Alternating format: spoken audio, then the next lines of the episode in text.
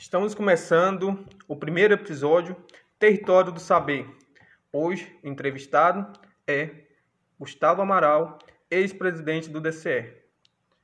É, Gustavo, fale um pouco sobre você, sua formação acadêmica e de onde você veio. não dá, não, Matheus.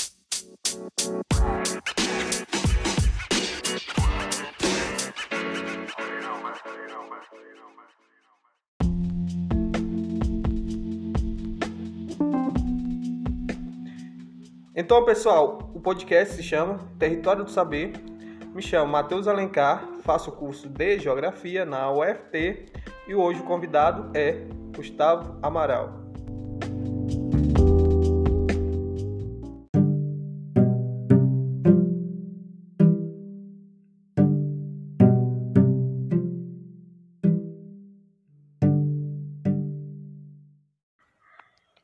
Gustavo, fale um pouco sobre você, sua formação acadêmica e de onde você veio. Pois é, né? É, falar um pouco da gente mesmo é difícil, né? e formação acadêmica eu não tenho nenhuma ainda. Estou fazendo ainda, uma brincadeira. Meu nome é Gustavo Ferreira Amaral, né? Só que o pessoal conhece mais pelo último nome. É, eu sou de Piraquê, mas a maior parte da minha vida eu passei em Araguaína. Sou estudante de Direito na UFT Campus é, de Palmas, né? E atualmente estou é, no quinto período, em vias de ir para o sexto. E estou aí nessa caminhada acadêmica, né? Participando de projetos de pesquisa. Eu faço parte do IERE, que é o, o Núcleo de Pesquisa Igualdade Étnico-Racial e Educação, é, que recentemente foi é, implantado no curso de Direito. É, sou bolsista do PIBIC também, né, com orientação é, na área de Direito à Cidade. E estou nessa graduação experimentando aí a universidade, né, o que ela pode dar de melhor em pesquisa, extensão e no curso de Direito mesmo, na graduação. Basicamente é isso. Se tiver mais alguma coisa aí, a gente vai abordando ao longo da, da, da conversa. Vamos ver o que vocês acham.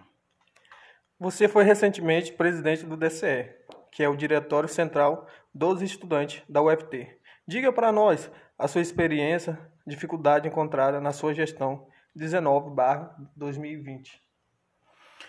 Pois é, esse negócio aí do movimento estudantil é, faz parte também da graduação, né? O pessoal às vezes não conta como curricular, mas até horas a gente ganha por isso. Tô falando brincando, mas é porque a gente sabe que a universidade funcionar ela depende de vários fatores, né? E os estudantes são um, um, fator fundamental, né? E eles organizados ainda mais. Eu participei, antes do DCE, eu participei do centro acadêmico, né? Então, é, ir para o DCE foi uma questão já de, de um acúmulo, né? Eu participei quando entrei na universidade do centro acadêmico, do meu curso, né? Na gestão da Isadora. E aí, durante o, o curso do, dessa entidade, né, que é uma entidade representativa do curso, a gente foi vendo que tinham várias lacunas, né, de representação dos estudantes dentro de, da organização da instituição mesmo, né? Então, tipo, no, dentro do campus de Palmas, algumas atitudes do, dos gestores fazia, faziam sem a participação dos estudantes, a gente sentia falta desse diálogo com a comunidade, né? E aí foram aparecendo. Quanto mais a gente se envolvia, né? Num, isso aí não foi eu, foi um grupo muito grande de estudantes de vários cursos também. Quanto mais a gente se envolvia, mais problemas iam aparecendo. E aí os problemas partiam do, do campo do curso para o campo do campus, né? A, a, o território do campus da UFT em Palmas. E a gente foi vendo que o problema era maior, né? Tinha uma, uma lacuna de participação dos estudantes a nível estadual. E aí eu fui saber o que, que era diretório acadêmico, diretório central dos estudantes, né? A gente veio a partir do, do SEB de 2018, se eu não me engano, que é o Conselho de Entidade de Bases, que a entidade estava em vacância, né? E aí o Centro Acadêmico de, de Direito puxou. E aí, ao longo desse processo, vários nomes foram levantados, né? E aí o meu apareceu como consenso em algum momento entre um grupo de estudantes, de pessoas maravilhosas, com... Eu acho que qualquer um deles também se faria um, um bom representante dos estudantes. Mas o, o, diretório, ele é uma entidade a nível da UFT em todos os campos que ela tem, né? Representa a universidade, os estudantes da universidade como um todo. E é, lida com questões mais genéricas, né? Mas o que faz o DCE é, andar são as entidades menores, entre aspas, né? Os diretórios acadêmicos, os centros acadêmicos, porque a gente está em diálogo com todos os cursos, está em diálogo com é, demandas dos estudantes mais gerais, e sem eles também isso não aconteceria. Então participei de um pleito eleitoral, foi uma coisa assim, foi o primeiro meu contato com um movimento político organizado, né? Foi dentro do movimento estudantil é, e a nível também estadual. Fui a algumas cidades conversar com os estudantes e tal, e foi um aprendizado muito grande, né? É, ao longo desse período ocorreu a pandemia, né? Foi tipo a gente tomou posse em novembro para dezembro e aí, em fevereiro para março, assim, começou a aparecer a pandemia. Quando foi abril, suspenderam as, a gente conseguiu a suspensão das aulas, né? E aí a gente ficou mais numa atuação é, virtual, porque não tinha como mais, por causa da pandemia, a gente fazer mobilização, né? E aí foi uma perca muito grande e, apesar disso, foi necessário por causa do estado mundial, né, de pandemia. Então, quais são os principais gargalos que a gente encontra? são, é, são problemas comuns né, de estudantes, como falta de auxílios, né, problemas de perseguição, às vezes, dentro de cursos, né, questões de racismo institucional, é, problemas burocráticos mesmo é, dos estudantes dentro do curso, da grade curricular, né, discussões mais gerais sobre ensino, pesquisa, extensão, ou até mesmo discussão sobre para onde vão os recursos da universidade, né? Isso através do fórum de assistência estudantil ou até mesmo em reuniões com a própria reitoria, né? Então ali a gente vai é, tentando puxar, como eu posso dizer, a brasa para nossa sardinha, para os estudantes, né? Para que mais recursos sejam investidos nos estudantes, para que mais projetos voltados para a capacitação deles sejam aprovados é, a gente pode levar em conta, por exemplo, o último PDI, que é o Plano, plano de Desenvolvimento Institucional, que projeta para os próximos cinco anos quais são as prioridades da UFT. E a gente teve nessa elaboração, participou de boa parte desse projeto, acompanhando e colocando quais são as prioridades. E isso, claro, parte de uma, de uma construção mais coletiva, né? Conversar com o centro acadêmico, conversar com o diretório. E o que não foi fácil durante a pandemia, porque a gente encontrou um dos maiores problemas, que é a inclusão digital, né? É, a maioria desses estudantes, né, boa parte deles, vem de escola pública, vem de um contexto de vulnerabilidade socioeconômica, e aí foi mais um dos gargalos que a gente enfrentou. Né? Como que vai ter aula com estudantes sem, sem computador, sem internet, estudante que está aldeado, estudante que está em quilombo, estudante que está em área rural, né? E é um problema que até hoje, no presente data, né, a gente está agora em dezembro, a gente a está enfrentando ainda. Está finalizando o semestre, e aí tem estudante que até hoje não recebeu o computador ou o chip, ou até mesmo não conseguiu nem ter acesso pelos editais, porque os editais já são. É, passam por um processo seletivo que é online. Então, são várias coisas que acontecem, não dá para resumir assim, mas a minha intenção é mais dar um panorama disso aí. E o mais importante, né, que é essa representatividade dos estudantes, é que ela sempre continue. Porque esses problemas, eles não aparecem só durante nossa gestão. Tipo, eles são problemas recorrentes antes de eu ocupar esse cargo, né? Problemas que várias pessoas já vêm lutando e que são vitórias coletivas dos estudantes, independente da, de quem está na cadeira, né? Porque é uma articulação da universidade inteira, dos estudantes como um todo, né? E aí foi uma experiência muito bacana, que a gente tem que aprender a dialogar, tem que aprender a escutar, aprender a falar, aprender é, um pouco dos nossos direitos, né? Então, participei de alguns seminários, participei de grupos de discussão com os DCS do Brasil inteiro, e aí a gente aprende muito com isso.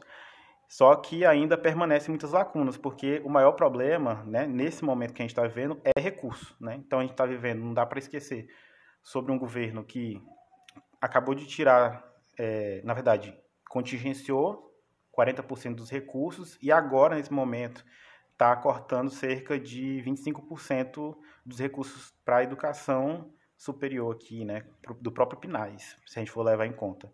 Então é uma, uma tarefa às vezes meio inglória, porque você luta bastante, você participa, discute e tal, mas no final a discussão já está até ganha, né? Porque é sobre dinheiro. E a gente sabe que dinheiro tem dono, né? E aí fazer essa, essa articulação é muito difícil em tempo de pandemia. Muito bem, Gustavo. Gostei da sua explanação. Gustavo, você como presidente do DCE acompanhou o processo de suspensão e retorno das aulas remotas no UFT. Quais foram as principais questões que apareceram nesse período?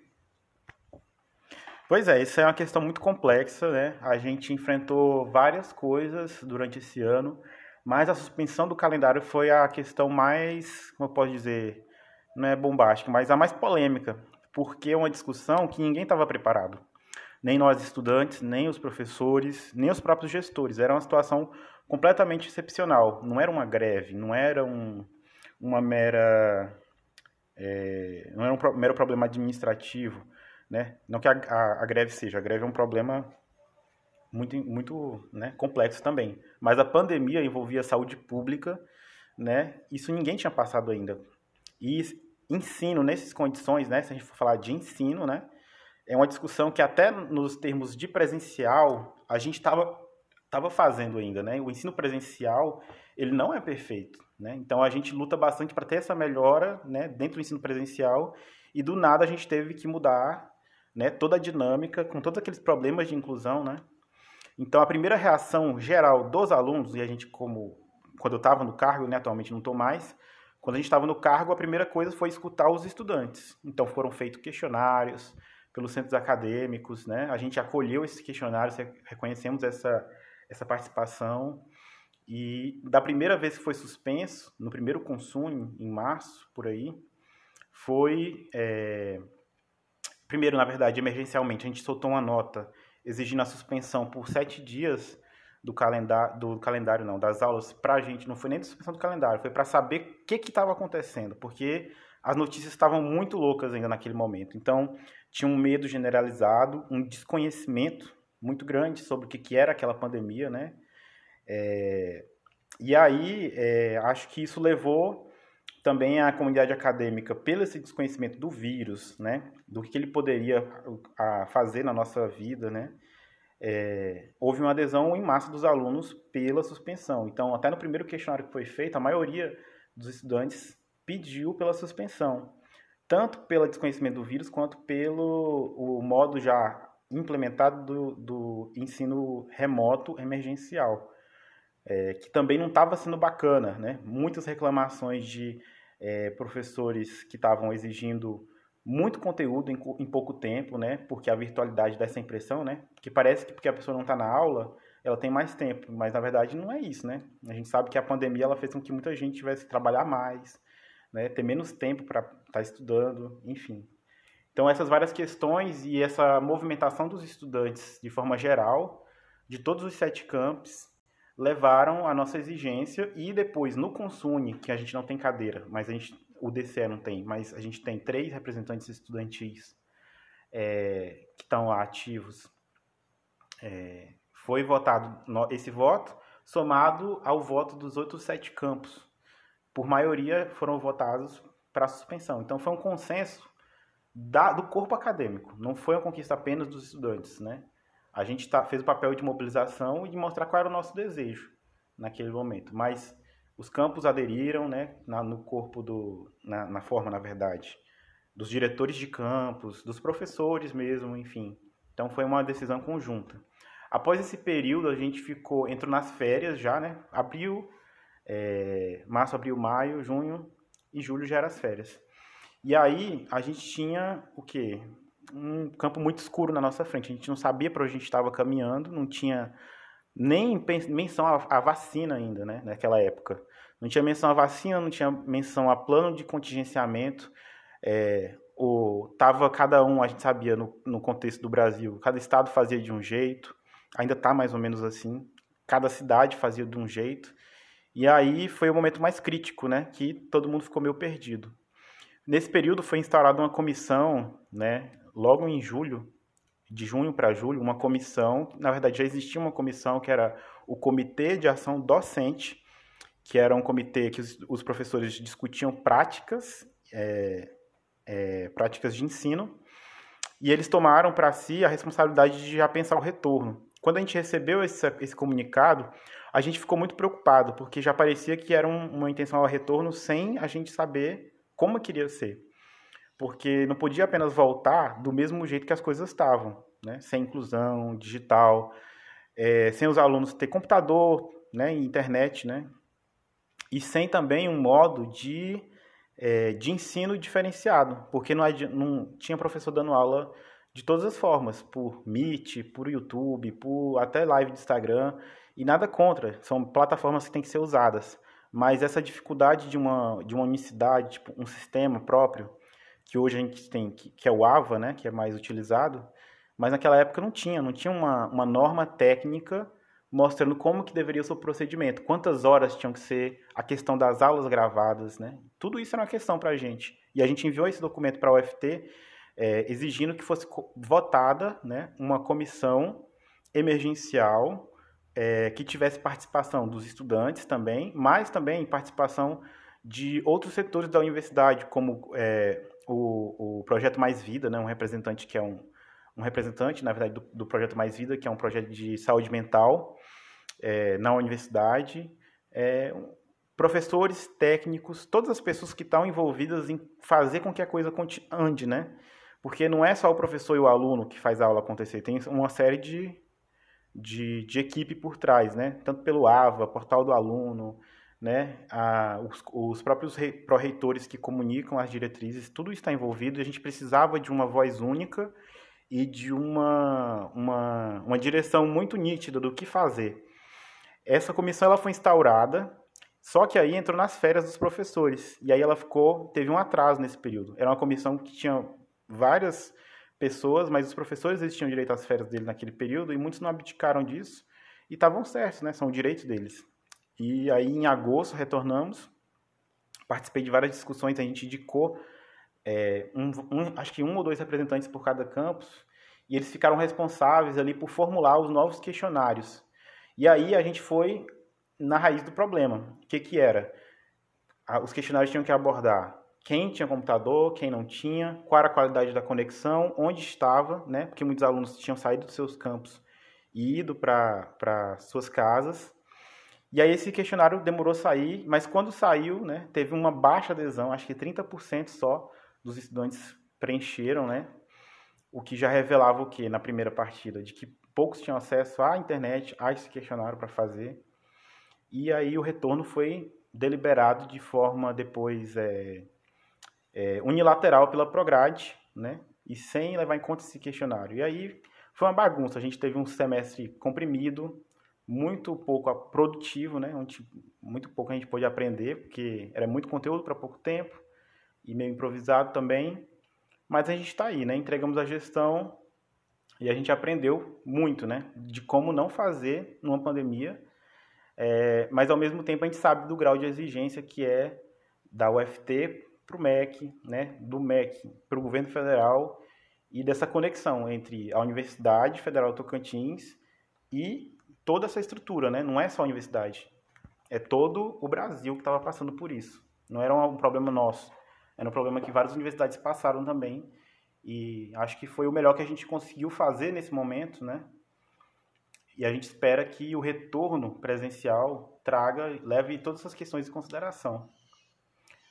Mas, para além disso, o movimento estudantil me levou é, a ter um olhar maior sobre a participação social. Inclusive, isso foi até para o meu PIBIC. É, porque é uma questão para mim. E durante a, pandemia, durante a pandemia, mais ainda, né? Como é que a gente vai falar de participação popular, participação dos estudantes, participação política, né? Em geral, que é uma coisa que é, é tem muito tem muita é, preconceito em relação à discussão da política hoje em dia por causa do, do tom da, que a conversa acabou tomando ao longo dos tempos.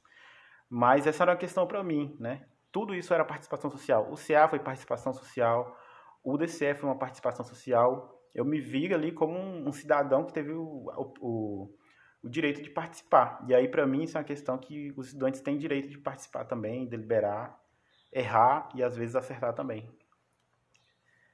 inicial de outros projetos, de outros ciclos. O DCL foi um projeto coletivo, né, de várias pessoas, não foi eu, Gustavo, sozinho que fui lá e me elegi, né? Porque, Gustavo,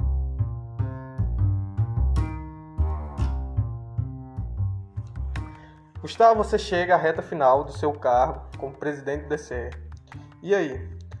Você pensa se reeleger de novo para o mesmo cargo? Então, essa é uma questão, né? Primeiro que, é, como eu estava falando, né? Esse é um projeto que é coletivo. Então, quando eu fui eleito, não fui eu, Gustavo, fui eleito, né? Foi um, um projeto que nasceu de uma indignação lá dos estudantes, né? E minha também, né? Uma irritação com a, tanto com a ausência de representação, quanto com uma, uma questão interna mesmo da UFT, com a baixa representação de estudantes indígenas, quilombolas, estudantes que são é, fruto de uma família empobrecida, enfim. Nós, era um movimento contra a elitização da, da, das representações estudantis. Então, foi uma discussão assim coletiva, não foi uma questão minha, né? Foi acontecendo isso é ao longo do, da minha graduação, do segundo ano por aí. E aí, é, para mim, foi um aprendizado, né? E hoje eu tenho o interesse de pleitear outros espaços, porque quando você está no DCE, quando você está no centro acadêmico, você faz um trabalho que ele é voluntário. Você não recebe nada, você despende uma grande parte do seu tempo, né?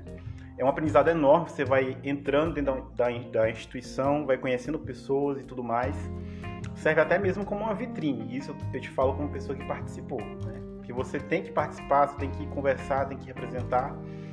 E esse papel acho que eu cumpri bem, tipo, fiz o meu melhor, claro, com, com muitas falhas, foi não tem aprendizado sem falha, né? Então, eu acho que eu vim de um movimento tinha uma vontade muito grande é, de participação social, só que tinha pouca formação e estava ainda numa onda meio despolitizada, né? Que era uma onda que ainda tem muito no Brasil e que durante esse período aí foi um aprendizado muito grande para mim. E eu acho que outras pessoas têm que participar, né?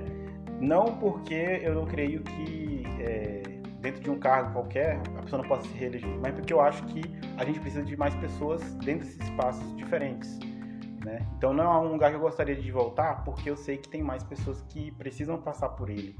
Né? E aí hoje eu estou mais me organizando numa militância dentro de partido. Né? Hoje eu estou no PSOL, né? estou filiado ao PSOL, é, tenho pensado em construir outros espaços democráticos, né? tenho pensado em retornar a, as minhas origens, né, o lugar de onde eu vim, tá, fazer um pouco desse, desse intercâmbio entre o que eu aprendi aqui com o que a minha comunidade precisa, né? Então, assim como eu tinha pouca formação em razão de onde eu vim, não ter muitas essas informações, né? É, eu venho de escola pública, né? eu estudei no, no Colégio Paulo Freire de Araguaína, sem nem saber quem era Paulo Freire, eu fui sabe, descobrir Paulo Freire na universidade. Então, tipo, é, os, as ferramentas que a universidade me deu para pesquisar, para ir atrás do conhecimento, que é basicamente isso que a gente faz, é, eu queria, eu quero ter esse, esse desejo de voltar para minha comunidade, que mais pessoas entrem na universidade. Espero que com a separação do UFT, o FNT lá, com mais campos, que isso aconteça, enfim. Mas não, não tenho esse interesse de participar novamente, porque é um cargo que eu creio que tem que ser renovado é, quase que de forma vinculante. É um cargo que ele é para que novos estudantes participem, assim como de centro acadêmico, diretor acadêmico, né? É um espaço de formação. Mesmo que não tenha uma, um grupo político, foi meu caso, eu não tinha um grupo político com já uma ideologia muito clara, com tarefas políticas muito claras, mas essas tarefas elas vão se desenhando ao longo do cargo. Por exemplo, vou dar um exemplo.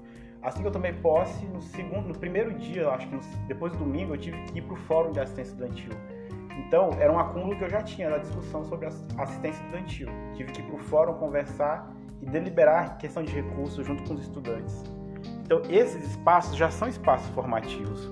Por mais que o nosso, nosso poder de ação seja limitado, porque é um órgão organizado por estudantes, mas a gente aprendeu a fazer pressão, a gente aprendeu a pressionar pelos nossos direitos, a ir atrás do que é nosso, o que é nosso por direito, né? E exigir o melhor para aqueles que vão vir ainda depois de nós.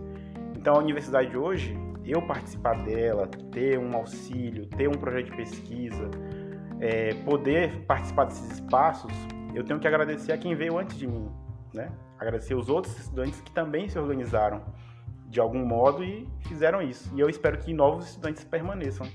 Até no bate-papo que eu tive com a pró-reitora de extensão, a Santana, Eu falei que quanto mais periférico a pessoa for, mais ela tem que participar. Porque são as categorias dessas pessoas que nunca participaram, que são excluídas do, do, debate público, que faz a diferença. Porque senão sempre são as mesmas pessoas discutindo, entendeu? Então eu acho que eu fiz a discussão que eu tinha que fazer e outras pessoas vão vir com mais coisas para contribuir. E espero que durante esse período que a comissão eleitoral que está aí, e são pessoas maravilhosas que estão lá ocupando também, façam também uma boa gestão pro tempore, né? E basicamente é isso. Eu espero que a gente possa encontrar essas pessoas em outros espaços também de participação política. Chega o final do nosso bate-papo. Quero agradecer sua presença aqui e e Gustavo, você quer deixar suas considerações finais? Bem, eu acho que acho que agradecer pelo espaço, né? Acho que é bem bacana. É... Eu nunca tinha feito um podcast, então é o primeiro que eu estou participando, então é muito bacana. E aí, para quem estiver escutando, esses, essas duas pessoas que vão estar escutando a gente, é, tô brincando, mas é indicar que se for estudante da UFT, participe, se não for estudante, pense também em ir para a universidade, porque é um espaço super bacana. Apesar da gente passar muita raiva, a gente aprende bastante. E é, quem quiser me seguir nas redes sociais, só me jogar no Instagram Gustavo, com V mudo F Amaral. No Instagram também. No Facebook Gustavo Ferreira Amaral. E a gente se encontra aí.